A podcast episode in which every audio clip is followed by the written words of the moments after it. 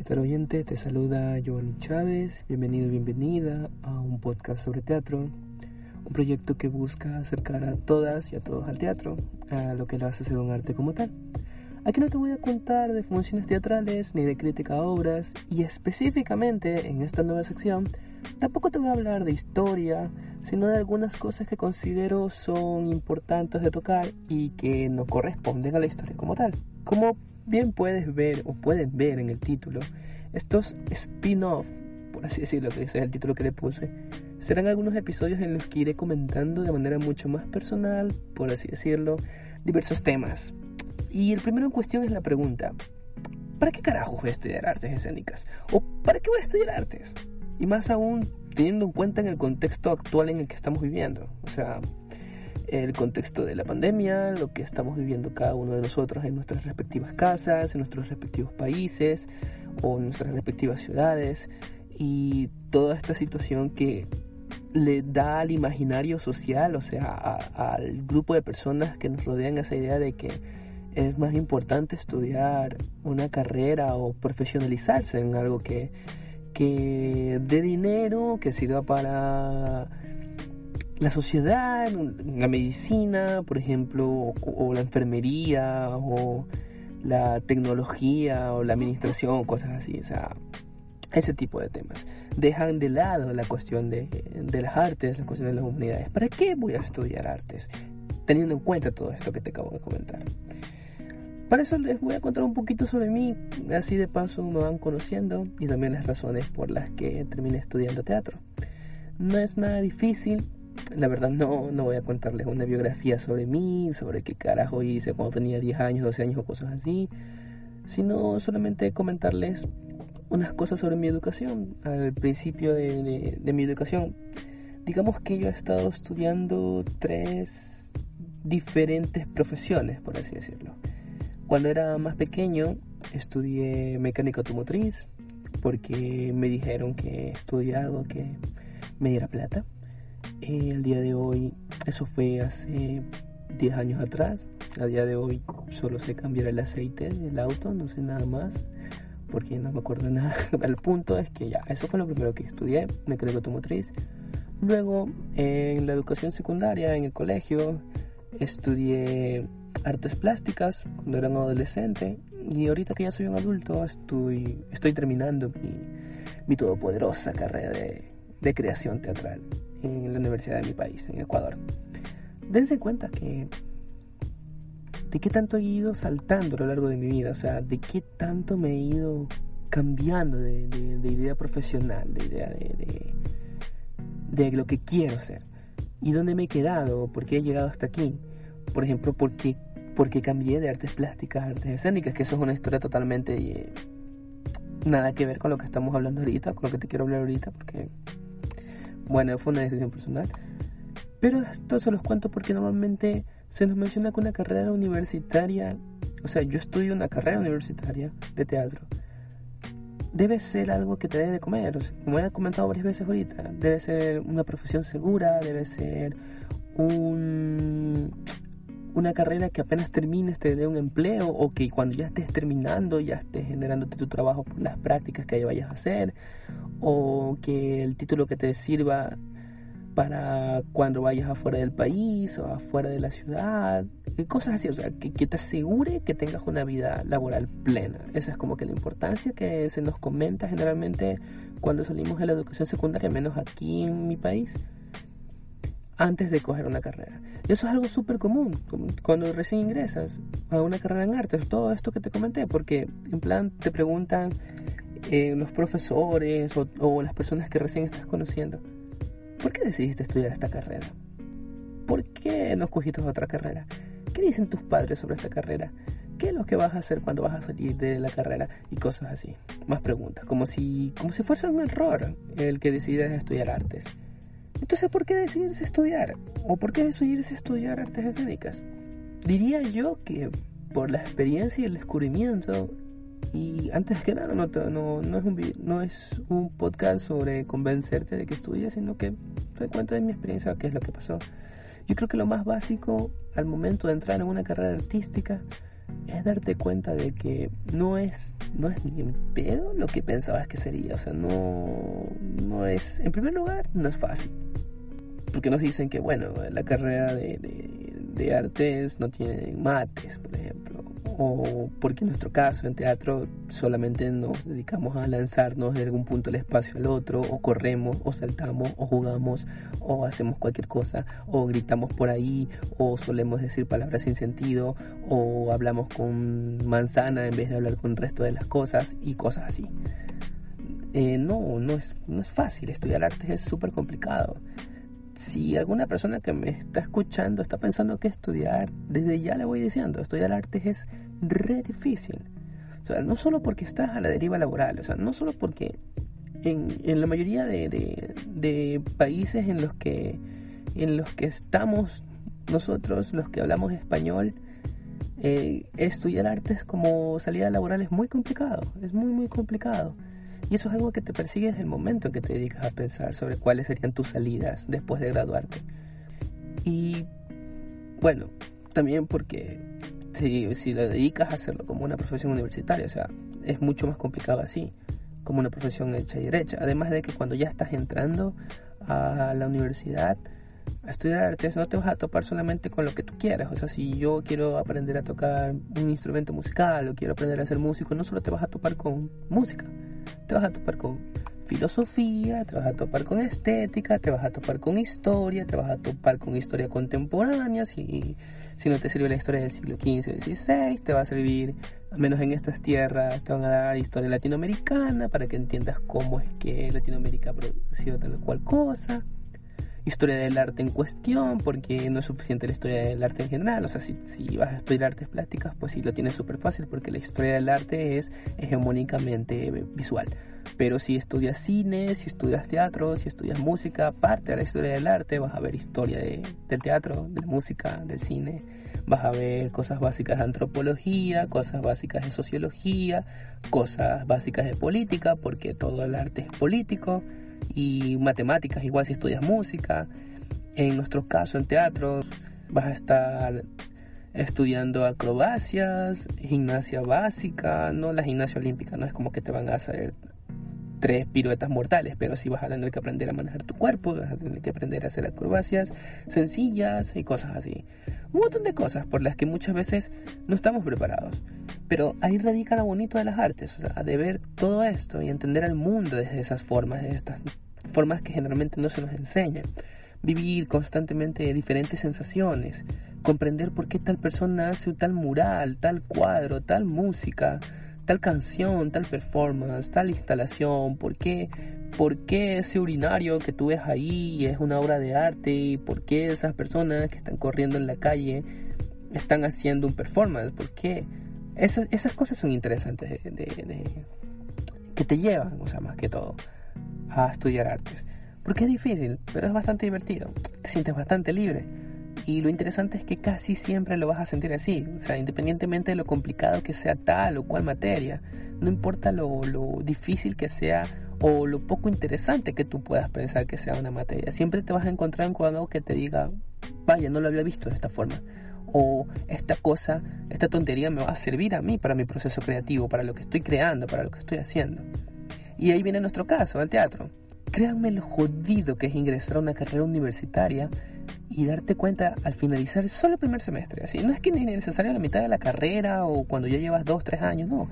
Al finalizar el primer semestre, preuniversitario, finales del primer semestre, que ya debes saltar encima de tus compañeros, debes tener una buena disociación corporal, o sea, debes saber mover la cabeza de un lado para el otro mientras mueves la cadera hacia adelante hacia atrás, mientras mueves los brazos de una dirección para otra, ambos brazos moviéndose en direcciones distintas mientras mueves tu cintura. Ese tipo de cosas de disociación corporal.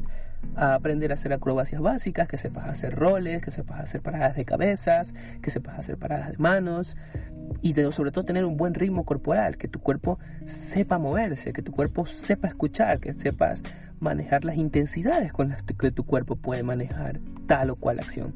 Para una persona que no está especializada en eso o que no ha tenido talleres que lo preparen para eso, que jamás ha visto teatro más que la enésima obra de Romeo y Julieta que ha visto en el teatro gratis o porque ha tenido una obra de teatro en el colegio o un curso, un curso común y corriente, o que siempre pensó que el teatro era solo actuar, se topa con un mundo complicadísimo, tremendamente difícil, pero muy intrigante, muy curioso, muy, muy atrapante.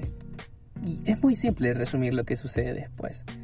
Te adaptas, te das cuenta de que tu cuerpo no solo sirve para sentarse, pararse, acostarse, correr, caminar y moverse de un lado a otro, también sirve para otras cosas. Y sobre todo te das cuenta de que un cuerpo sano no es un cuerpo musculoso, o sea, no es solamente un cuerpo pepudo, como decimos acá en mi país, o no solamente es uno saludable, sino es un cuerpo atento. Un cuerpo saludable es un cuerpo que se escucha a sí mismo y que escucha a los demás cuerpos. Porque amigos y amigas, el cuerpo escucha, el cuerpo sabe muy bien cuando hay otra, hay otra persona alrededor tuyo y cuando esa persona tiene una intensidad corporal que te determina a ti o te hace escuchar a ti y decirte, esa persona está con una intención clara de hacerme algo a mí. Esas cosas son interesantes. Saber cómo tu cuerpo puede explotar en miles de posibilidades cuando tú eres consciente de cómo se maneja. Y luego va la voz, la hermosa voz. Yo canto horrible. Horrible, horrible, horrible. Y como seguramente lo habrán notado, de vez en cuando se me sale un gallo, que es cuando la voz se te hace se te hace pedo y suena así como que entre y suave, ese tipo de cosas. Y seguramente me ha salido en este episodio, seguramente me ha salido ahorita, creo. Bueno, yo tuve coro. incluso nos enseñaron a modular la voz con diversos ejercicios. Nos enseñaron a reconocer cómo sale nuestra voz, cómo se puede potenciar nuestra voz. Pero bueno, yo solo mejoré en que no me salgan gallos tan seguidos. Era un problema serio, créanme. Pero he visto cómo amigos y compañeros no solamente han aprendido a modular su voz o a cantar, sino que se han dado cuenta de, de cómo pasa con el cuerpo, o sea, de cómo se puede explotar las posibilidades corporales, cómo se pueden explotar las posibilidades vocales, cómo tú puedes hacer, como un profesor nuestro nos decía, hacer que tu voz llegue a la butaca 200 del teatro, sin micrófono como hacían los griegos o los romanos hace tiempo, hace miles de años atrás, porque ahí no había micrófono ni parlantes que te hagan escuchar hasta el fondo, por ejemplo. Y así, o sea, conocer todos los resonadores, saber cuándo tu voz grave se puede transformar en voz normal, en voz aguda y ese tipo de cosas. Sigue siendo muy interesante. Y luego va la actuación, la escena, porque es increíble cómo al aprender qué es la actuación como tal, uno se maravilla cuando interpreta un personaje, cuando uno es consciente de cómo está creando un personaje, cómo yo estoy, porque nos dicen, o sea, generalmente se dice que un actor puede interpretar mil personajes y ser mil personas, pero eso es un decir, o sea, no sé, el que tú estudias actuación y sepas cómo se manejan los procesos de creaciones de personajes o los procesos de interpretaciones actorales, te muestran ese mundo de, de, posibilidades en las que tú al, saber eso ya ves a los actores de otra manera, totalmente diferente. Y, y eso en, en, el caso de los que actúan, porque menos en el mío, bueno, yo no soy mucho de actuar, irónicamente, pero es interesante en ese caso, por ejemplo, en el mío, que no soy mucho de actuar, saber que para que tu compa, el que está ahí en el teatro o está en tal cortometraje, haya llegado a tal nivel de interpretación que tiene cuando lo ves, ha pasado por todo ese trabajo que te acabo de comentar y que ha servido para que te cause a ti al momento de verlo todas esas emociones que te causan o, o ya, si, no tienes compas, que cuando tú ves una película y ves a ese actor que está haciendo tal cosa, o ves una serie y ves a ese actor que está haciendo tal cosa, o ves la muerte de tal personaje y ves esa interpretación tan increíble, tú dices, esa persona se, se debe haber pasado horas de trabajo, porque actuación Amigas y amigos, no es hacer tres cosas frente a cámara, salir en televisión nacional y decir ya, eres un actor. Es una mezcla total de lo que ya te he comentado. Es un trabajo vocal de horas, es, reconocer cuáles son tus carencias a nivel vocal y mejorarlas esas carencias. Es un ejercicio físico extenuante, es tener controlado tu cuerpo, saber cómo generar tal intensidad para tal acción, porque que te digan el texto, que te digan el guion, tal o cual personaje está enojado, es muy distinto que tu cuerpo responda de esa manera, sin que estés enojado. También tiene horas de ensayo de rol constantes, el hecho de que no se te acuerde, no, no recuerdes el guion, no recuerdes las líneas que van, o que uno de tus compas se adelante en plena, en plena obra, o en plenos ensayos, o peor aún, como comenté, en plena obra. Son cosas interesantes, son cosas que, que, que son bastante chéveres. Y luego va el asunto teórico, que es el que me encanta y el que creo este proyectito, porque si eres una persona crítica, si eres una persona política, una persona que, que ve que hay problemas en la sociedad o ve que hay problemas que, que, que tú con tu sensibilidad sientes que es necesario expresarlas, las artes son tu espacio. El teatro es tu espacio, la, la pintura, el graffiti las artes visuales son tu espacio, porque las artes son el espacio de lo político. Y en el teatro, o sea, particularmente aquí en Latinoamérica, el teatro es súper político. Entender cómo los procesos históricos de nuestros países a lo largo del continente generaron escuelas de actuación, generaron grupos de teatro diversos, como todos estos procesos dictatoriales que ocurrieron en nuestros, en nuestros países a inicios, ah, perdón, a mediados del siglo pasado, generaron formas de creaciones de teatro diferentes que ya no se habían creado, o escuelas, como ya te comenté, que migraron a otros países para generar otros espacios. Eso es súper interesante. Además de que al saber eso, tú te maravillas más por lo que ves, o sea, por la obra que tú ves. Siempre y cuando se tenga un componente reaccionario, un componente político, como lo quieran llamar ustedes. ¿No te gusta este pedo, todo lo que te estoy comentando? Pues sencillo, hay talleres de actuación. Creo que ahí conviene preguntarse, ¿tú quieres estudiar artes o quieres estudiar actuación? Porque, amigas y amigos, teatro es actuación, sí, pero también es dirección, es dramaturgia, es teoría, es historia, es escenografía, es iluminación, es tecnología, es gestión, es producción, es pedagogía, es todo eso y se me escapa un montón de cosas más. Y sí, mayormente el enfoque es la práctica, porque las artes se crean en la práctica, son su motivo, son su propósito, pero ah, en nuestro campo, por ejemplo, se debe dirigir a un grupo, se debe construir un escenario, se debe crear un tipo de luz para que ese escenario se potencie con la interpretación actoral. Y ah, bueno, en fin, creo que creo que no hay motivos para no aprender algo de artes, independientemente del que sea. Nos enseñan desde peques que solo hay que verlos como un hobby, algo que sirve nomás para divertirte hasta que creces, obtienes un empleo y ya, trabajas y luego lo olvidas y te conviertes en un espectador del arte. Y todo bien si es así, o sea, no hay problema en eso. No es absolutamente indispensable saber algo para vivir y tampoco es absolutamente indispensable eh, conocer de arte para vivir.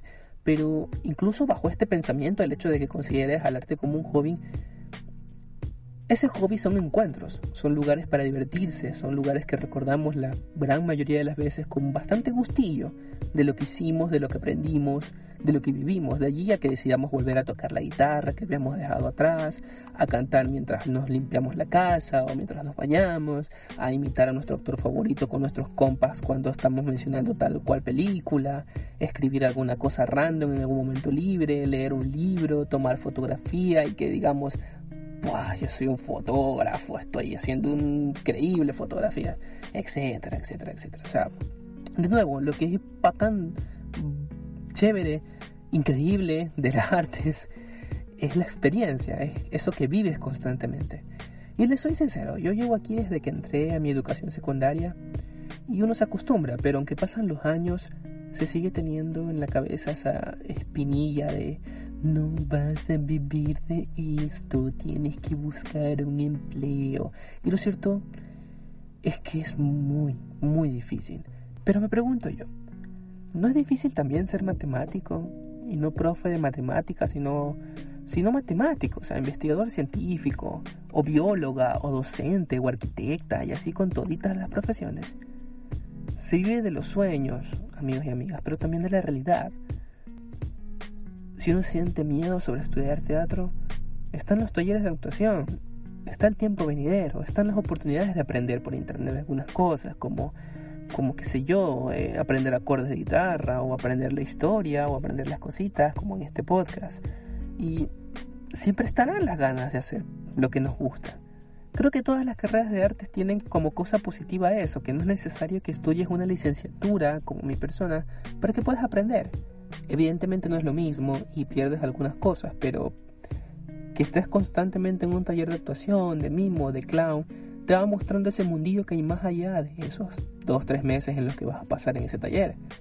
Lo mismo pasa con el dibujo, la pintura, para con las artes visuales, el curso de guitarra o canto para la música, el club de lectura para la literatura o el, o el de fotografía a la producción audiovisual. Lo bonito también es que se puede aprender y vivir experiencias parecidas, que te guste, que te haga cómodo, que a pesar de que tengas un trabajo que quizás es lo que ames, o sea, que no estés obligado a hacerlo, sientas que algo te falte. Pues ahí está, ahí están las artes para eso, como opinión personal.